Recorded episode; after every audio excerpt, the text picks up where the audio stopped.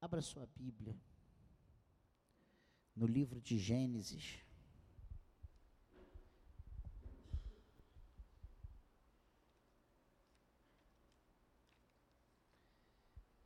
No capítulo 26.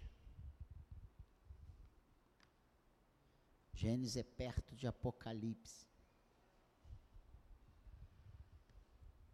É perto, está na mesma, no mesmo livro, né? na mesma Bíblia. Só que um é o primeiro e o outro é o último. Gênesis 26. Vamos ficar de pé para a leitura da palavra. São só dois versículos, só para a gente jogar fora esse cansaço, esse sono. Né? Eu não sei você, mas eu gosto de dormir muito tarde e acordar tarde. E aí quando dá essa hora, dez e pouco, onze horas, bate aqueles, aquela sonolênciazinha, né? Repreende isso aí. E vamos ler aqui a palavra de Deus, Gênesis 26, versículo 12, 13 e 14. Olha o que diz a palavra de Deus. Isaac. Quem era Isaac? Filho de Jacó, é isso? Abraão, né? Isaac. Isaac semeou naquela terra e no mesmo ano recolheu cem por um, porque o Senhor o abençoava. Ele enriqueceu, continuou prosperando, ficou riquíssimo. Tinha ovelhas e bois e grande número de servos, de maneira que os filisteus tinham inveja dele. Amém, igreja? Que o Senhor abençoe a leitura da Sua palavra, que o Espírito Santo de Deus venha falar aos nossos corações nesta manhã. Amém? Pode se sentar.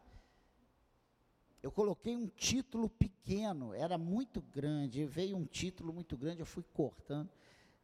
O título é o seguinte: Na crise, experimentamos os milagres. Ninguém gosta de crise, né? Quando fala em crise, a gente entra em crise.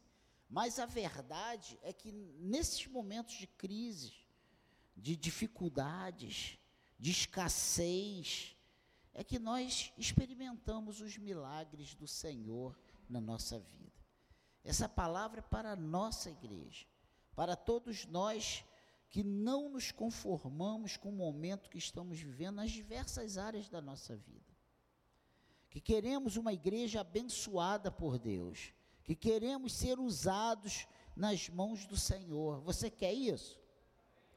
Que não nos conformamos com as situações ao nosso redor, na nossa casa, trabalho, família, igreja, vida espiritual.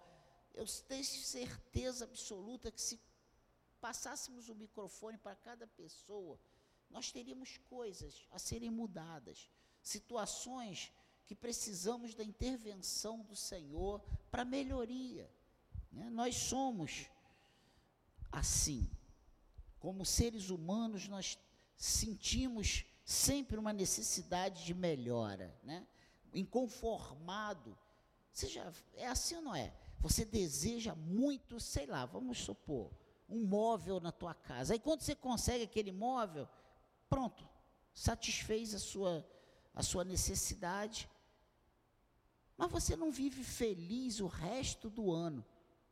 Logo que você conquistou aquele primeiro objetivo, já nasce outro objetivo. Agora, e continua você naquela busca até conseguir o segundo. É assim ou não é? Será que só eu sou pecador?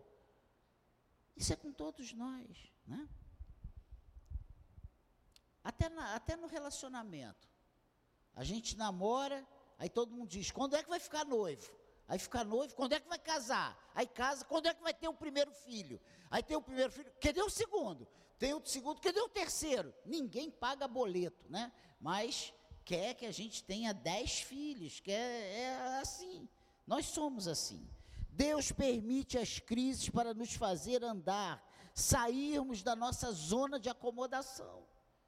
Isaac colheu a, cento, a cem por um no deserto, em tempo de seca.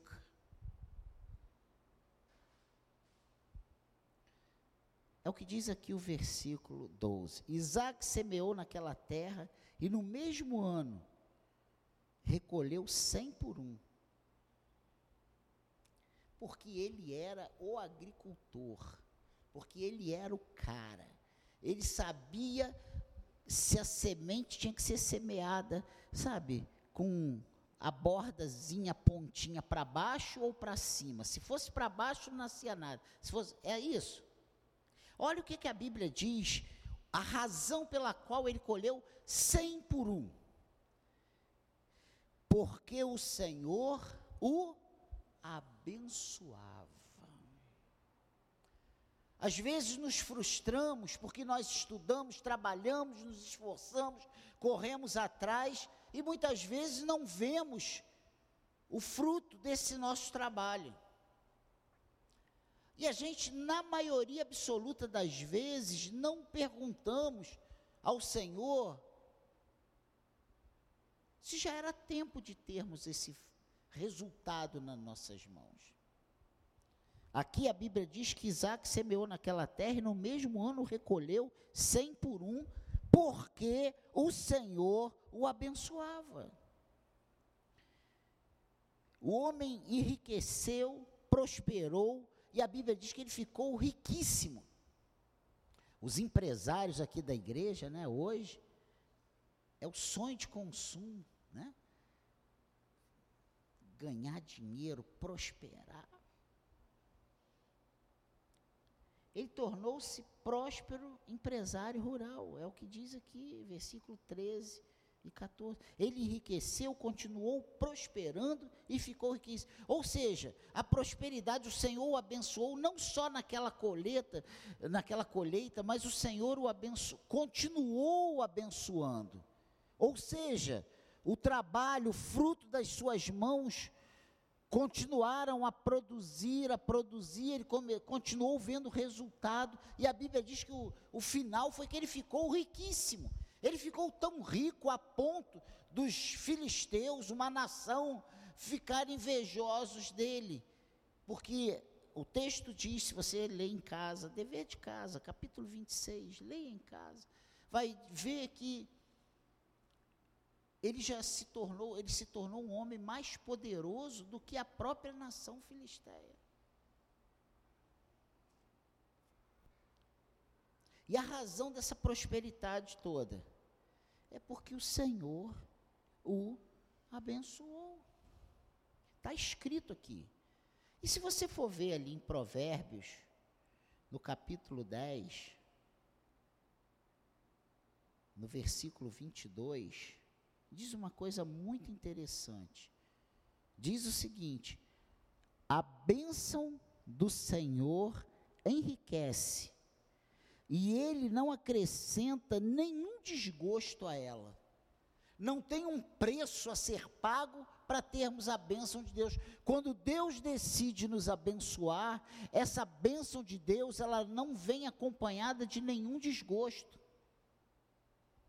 É bênção. Deus tem prazer em abençoar o seu povo. Isso é fato.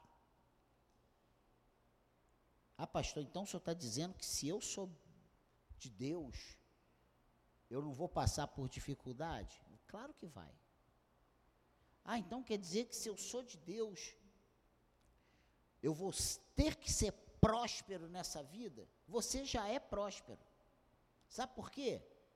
O mundo está condenado ao inferno e você está predestinado ao céu. Olha que coisa.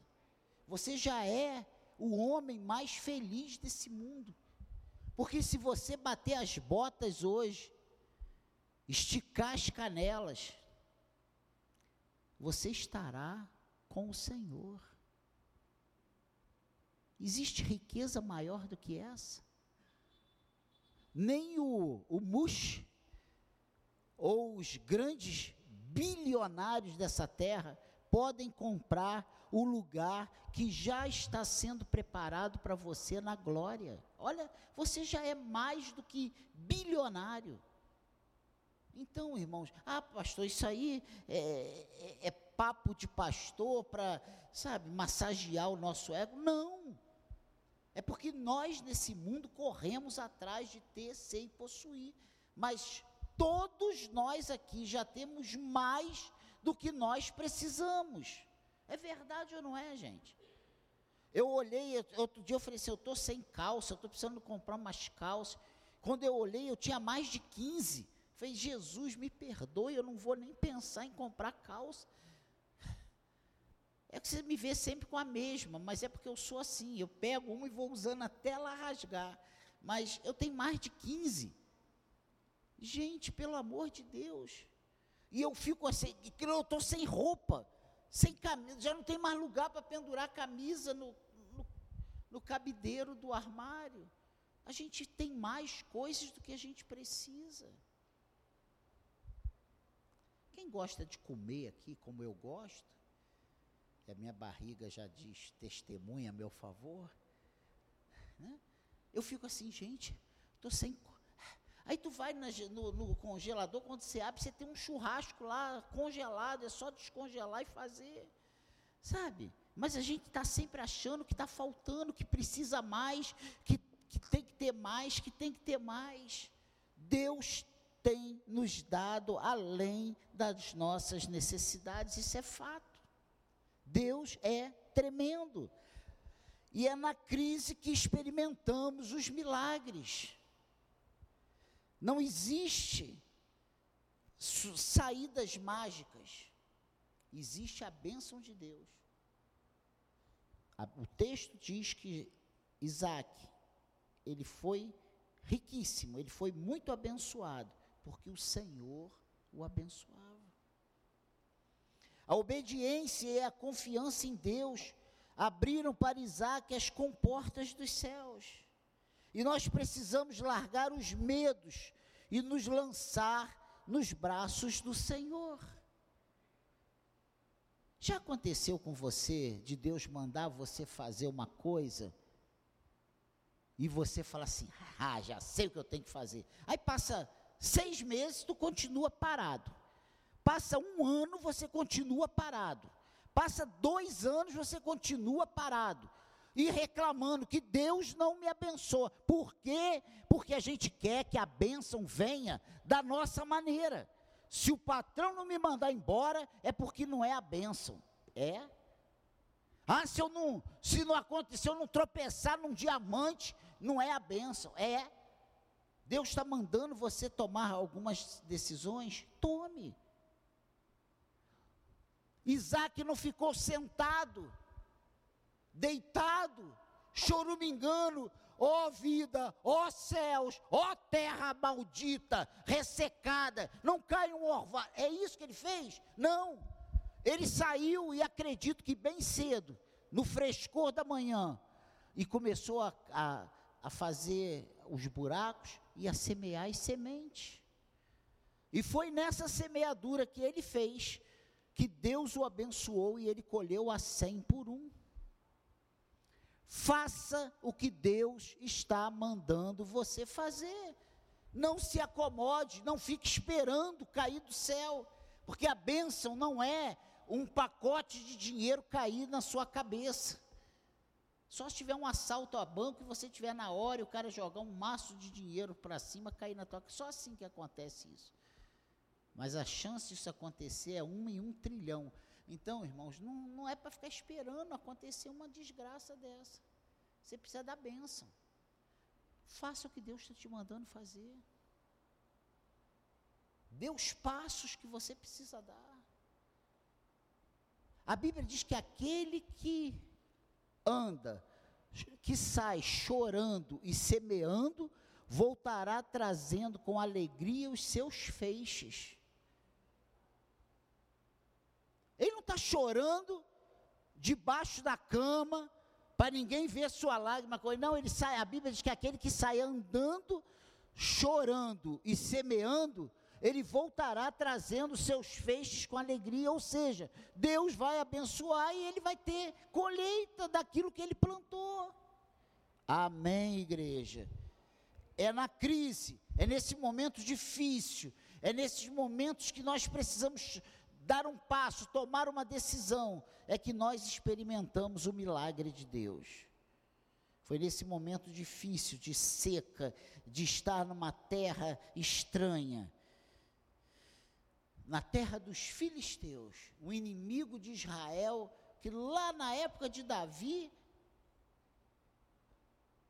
era uma afronta para Israel. Foi um calo na chuteira de Israel. Golias, lembra da história?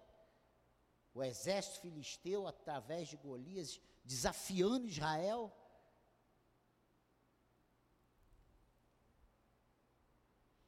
Irmãos, Isaac, ele ousou crer em Deus. E em tempo de crise e angústia, em que as circunstâncias eram adversas e as previsões pessimistas, no momento em que a fome castigava a terra, que havia um empobrecimento das famílias, foi nesse momento que ele semeou e Deus o abençoou a cem por um. É nas dificuldades que os grandes homens aparecem. Temos exemplos nas Escrituras. Os dez espias, lembra disso? Estavam chegando na porta de entrar na terra prometida. Moisés manda dez homens, dez príncipes. Doze, né? Só que dez tiveram uma visão. Só aqui, ó. É, eu estou vendo uma portinha aqui, mas, mas o que tem de. Não vi. Dois viram além disso aqui. Quem foi? Josué e Caleb. Eles viram além. Dez só viram os gigantes. Só viam que eles eram insignificantes, eram pequenos. Ninguém nem olhou o tamanho dos frutos, a riqueza das terras. Ninguém, os dez não lembraram das promessas que Deus havia feito. Olha, ninguém resistirá a vocês. Eu vou com vocês. O pessoal esqueceu que tinha uma coluna de, nuvem na frente de dia e uma, e uma coluna de fogo à noite, guiando, que significava a presença de Deus junto com eles. Você com Deus é imbatível. Você precisa entender isso. Você com Deus é maioria. Porque Deus, o nosso Deus, quando Ele diz, vou te abençoar, não há ninguém nesse mundo, não há ninguém no universo que possa dizer, não vai.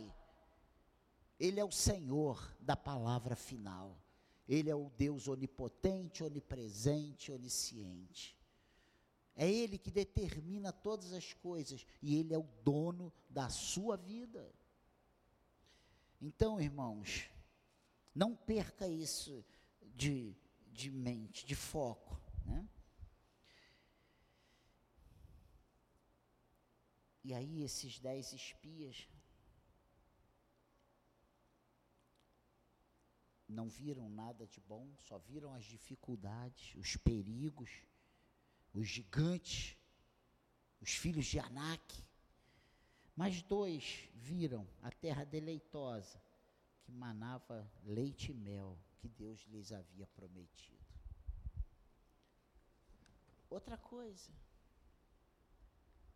voltando aqui para os filisteus, o que que os exércitos de Israel viam em Golias?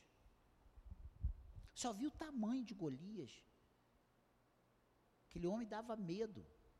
Que ele era quase do meu tamanho, quase da minha largura. Eles só viam a insolência desse homem. Mas Davi, aquele ainda jovenzinho, franzino,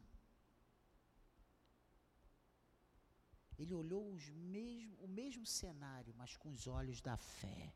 Quem é esse incircunciso para afrontar os exércitos do Deus vivo? Meu Deus, eu choro, porque Davi, ele entendia a quem ele servia, quem estava com ele, quem era o senhor daquele exército afrontado ali na hora. Aquele exército não era de Saul, era o exército de Deus, do Deus vivo, do Deus todo-poderoso. E é nessa declaração que ele parte para cima de, de, de Golias. E todos nós sabemos que ele com uma pedrinha acerta a testa de Golias, Golias cai, ele com a espada de Golias, ele corta a cabeça de Golias. Qual o teu olhar para esse problema que está diante de você? Você tem visto um gigante imbatível? Ou você coloca diante desse seu gigante o teu Deus que é todo poderoso? Você se lembra que você não está sozinho, que você é servo do Deus vivo e o Senhor, ele peleja as suas guerras. Quem fala isso não é o Daniel, é a palavra de Deus. Ah, que é isso? Deus não fala. Ah, não? O que, que Jesus faz? Aonde ele está agora? A destra do Pai. Fazendo o quê? Intercedendo por nós. Sendo o quê? O nosso advogado. Jesus.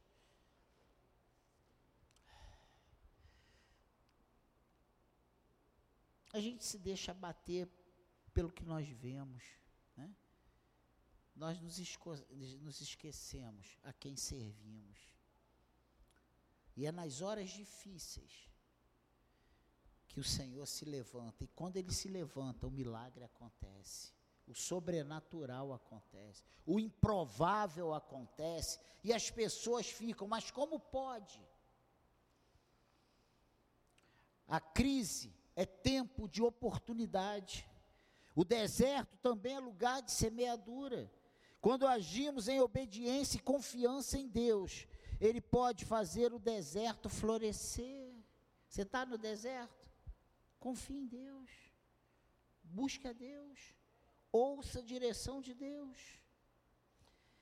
Ele faz jorrar a água no deserto. E se você ler esse capítulo 26 em casa, 25, 26, você vai ver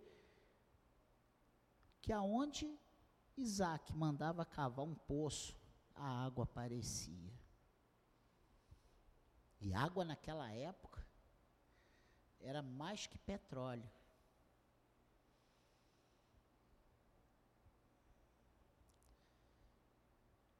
Você tem cavado poços, ou você tem olhado para a terra seca do solo e fala assim: daqui não sai Nada, só poeira. Há uma colheita farta para aqueles que conseguem ver riquezas onde muitos só enxergam dificuldades. A semeadura é tarefa do homem. Precisamos ter coragem de investir. Plantar é um ato de fé. Não temos garantia de que a semente vai germinar. Quem pode dizer que vai germinar? Ninguém, não há ninguém que possa mas também é uma missão árdua. E muitas vezes feitas de lágrimas, ou com lágrimas. Por isso ninguém mais planta. É isso que nós vamos fazer. Isaac fez a sua parte, ele investiu e semeou naquela terra. Ele não se acomodou na crise. A colheita farta, farta é bênção de Deus. A prosperidade na sua vida é bênção de Deus. Não se fie no diploma, não se fie, sabe, na empresa que você está batendo a porta. Confie no Senhor. Entenda que o Senhor está no controle da sua vida e é Ele que vai te fazer prosperar aonde você pisar a planta dos seus pés. Ele pode te abençoar em todo e qualquer lugar. A gente não precisa sair correndo de um lado para o outro, sabe? Atrás da bênção. A Bíblia diz que enquanto nós dormimos, o Senhor providencia as nossas necessidades. Amém, igreja. Você precisa ter coragem para investir. O homem planta e rega, mas só Deus pode dar o crescimento.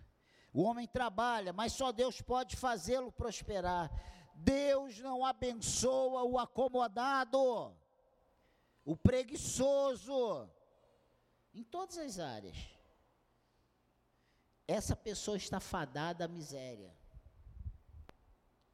Você já viu aquele que fica só no me dá, me dá, avançar? Passa dez anos e ele está me dá, me dá. E eu não estou dizendo que a gente não precisa ajudar, tem, a gente precisa ajudar. A gente precisa socorrer, porque o dia mal pode chegar para qualquer um de nós. Mas a diferença nós vemos no pós-ajuda. Se a pessoa pega aquela ajuda e ela, sabe, se vira. A gente diz que a coisa está difícil, mas ninguém quer um pacote de bala para vender no sinal. Ninguém quer uma caixa de água mineral para vender no sinal. Você está entendendo o que eu estou falando? Às vezes a gente precisa ajudar dando o pacote de bala. Mas a pessoa que é esforçada, ela transforma esse pacote de bala em dois, depois esse pacote de bala em quatro, e quando você vê, essa pessoa está com uma loja de doces. É o trabalho. É a pessoa que não é acomodada. Eu já fiz trabalho, nós já fizemos trabalho aqui, social aqui na igreja, de sair de madrugada distribuindo comida, cobertor, né, Lídia? A Lídia tem mais pessoas aqui. Guilherme já foi também, Carlos, Patrícia. A gente ia.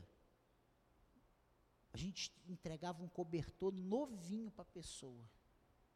No outro dia eu passava no mesmo lugar e eu vi os cobertores jogados na beira da calçada, no meio-fio, molhado, sujo, jogado fora. Sabe por quê?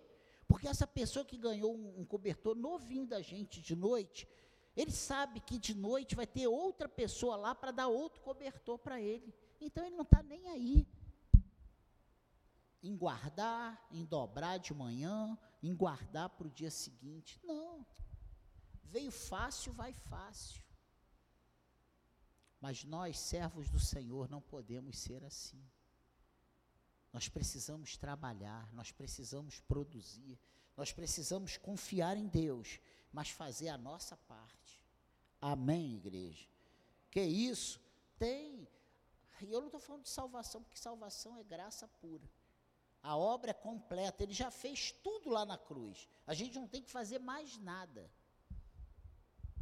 A gente não é salvo pelas nossas obras, nós somos salvos pela graça do Senhor. Mas quando nós somos alcançados pelo chamado irresistível, aí começa a nossa parte.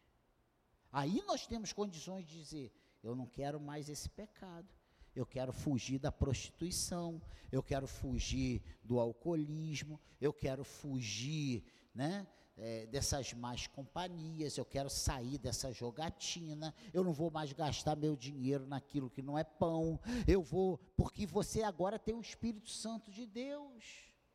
Nós não somos mais dominados pelo pecado, nós hoje somos servos do Senhor, passamos a ter o Espírito Santo de Deus na nossa vida, que vai nos conduzindo no caminho que Ele tem traçado para nós.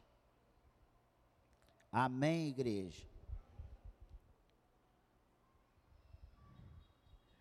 Devemos despender todo o nosso esforço e esperar em Deus. Sem semeadura não há colheita, sem investimento não há retorno, sem fé não há milagre. Olha o que diz Provérbios 10, 4. Olha que coisa interessante. Quem trabalha com a mão ociosa fica pobre, mas o que trabalha com diligência enriquece. Que é isso, pastor? Então, o senhor hoje veio dizer para nós que nós vamos ficar ricos? Não. Eu venho dizer para você que você tem a bênção de Deus. Davi fez uma declaração já velho: fui jovem, agora sou velho, e eu jamais vi o justo mendigar o pão. Quem é do Senhor, quem vive dignamente, o Senhor abençoa e seja numa grande fartura e ficar riquíssimo, como diz o texto aqui que Isaac ficou. Ou não passar falta do pão, da roupa para vestir, do teto para dormir. Isso é a bênção de Deus. Amém, igreja. Às vezes a gente se frustra porque os nossos planos não dão certos.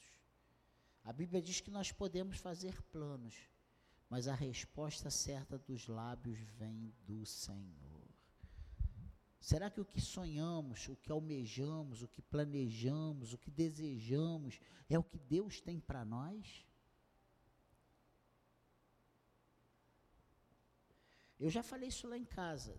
Eu não nasci para ser rico. Eu não vou ser rico jamais. Eu tenho sonho. Sabe qual é o meu sonho? Ter um Evoque, aquele carro. Pequeno, é um pequeno sonho de 500, 600 mil. Mas eu sei que eu vou morrer e não vou ter esse carro. Eu já me conformei com isso. Sonho, desejo. Eu queria morar numa, naqueles condomínios da Barra, aquelas casas, aquelas casinhas simples, né, de dois, três andares, aquelas. Né, eu queria aquela casa com aquele quintal, uma piscininha particular. Eu queria isso. Sonho, desejos. Isso não é pecado você sonhar, desejar, querer. O pecado é você ser obstinado para conseguir essas coisas. Mas eu entendo que a minha vida está nas mãos do Senhor. E eu vou ter o que Ele quiser que me chegue às mãos. E eu sou grato a Deus, porque eu vejo lá atrás a minha trajetória, e hoje eu digo, Senhor, eu sou muito próspero, muito próspero, muito próspero. Eu tenho muito mais do que Deus do que eu poderia sonhar. Eu tenho. E talvez o que eu tenho diante do que você tem seja nada.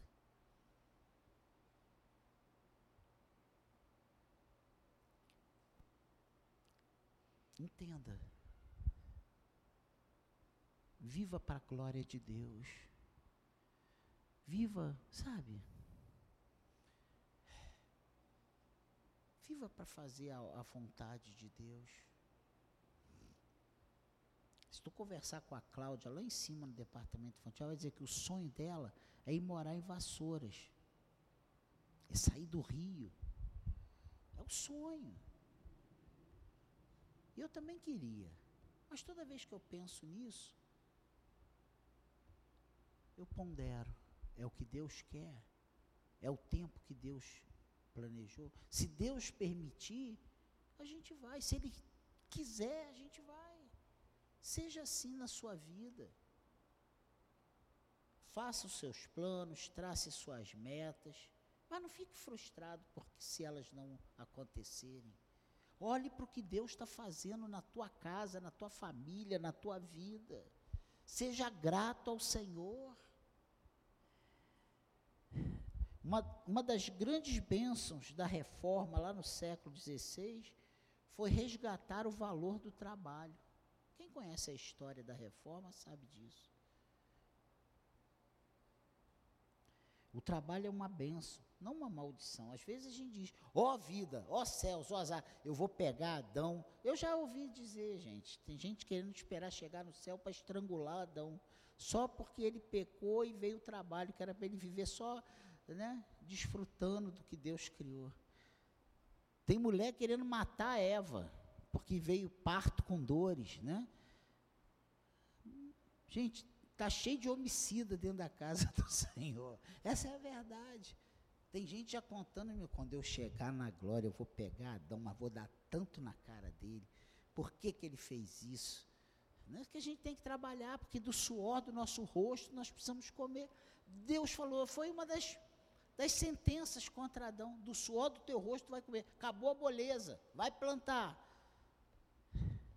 E nós estamos nessa corrida até hoje.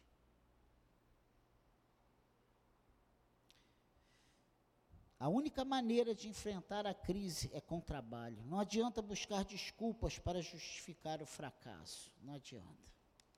Essa, essa palavra que Deus colocou para nós nessa manhã de ceia.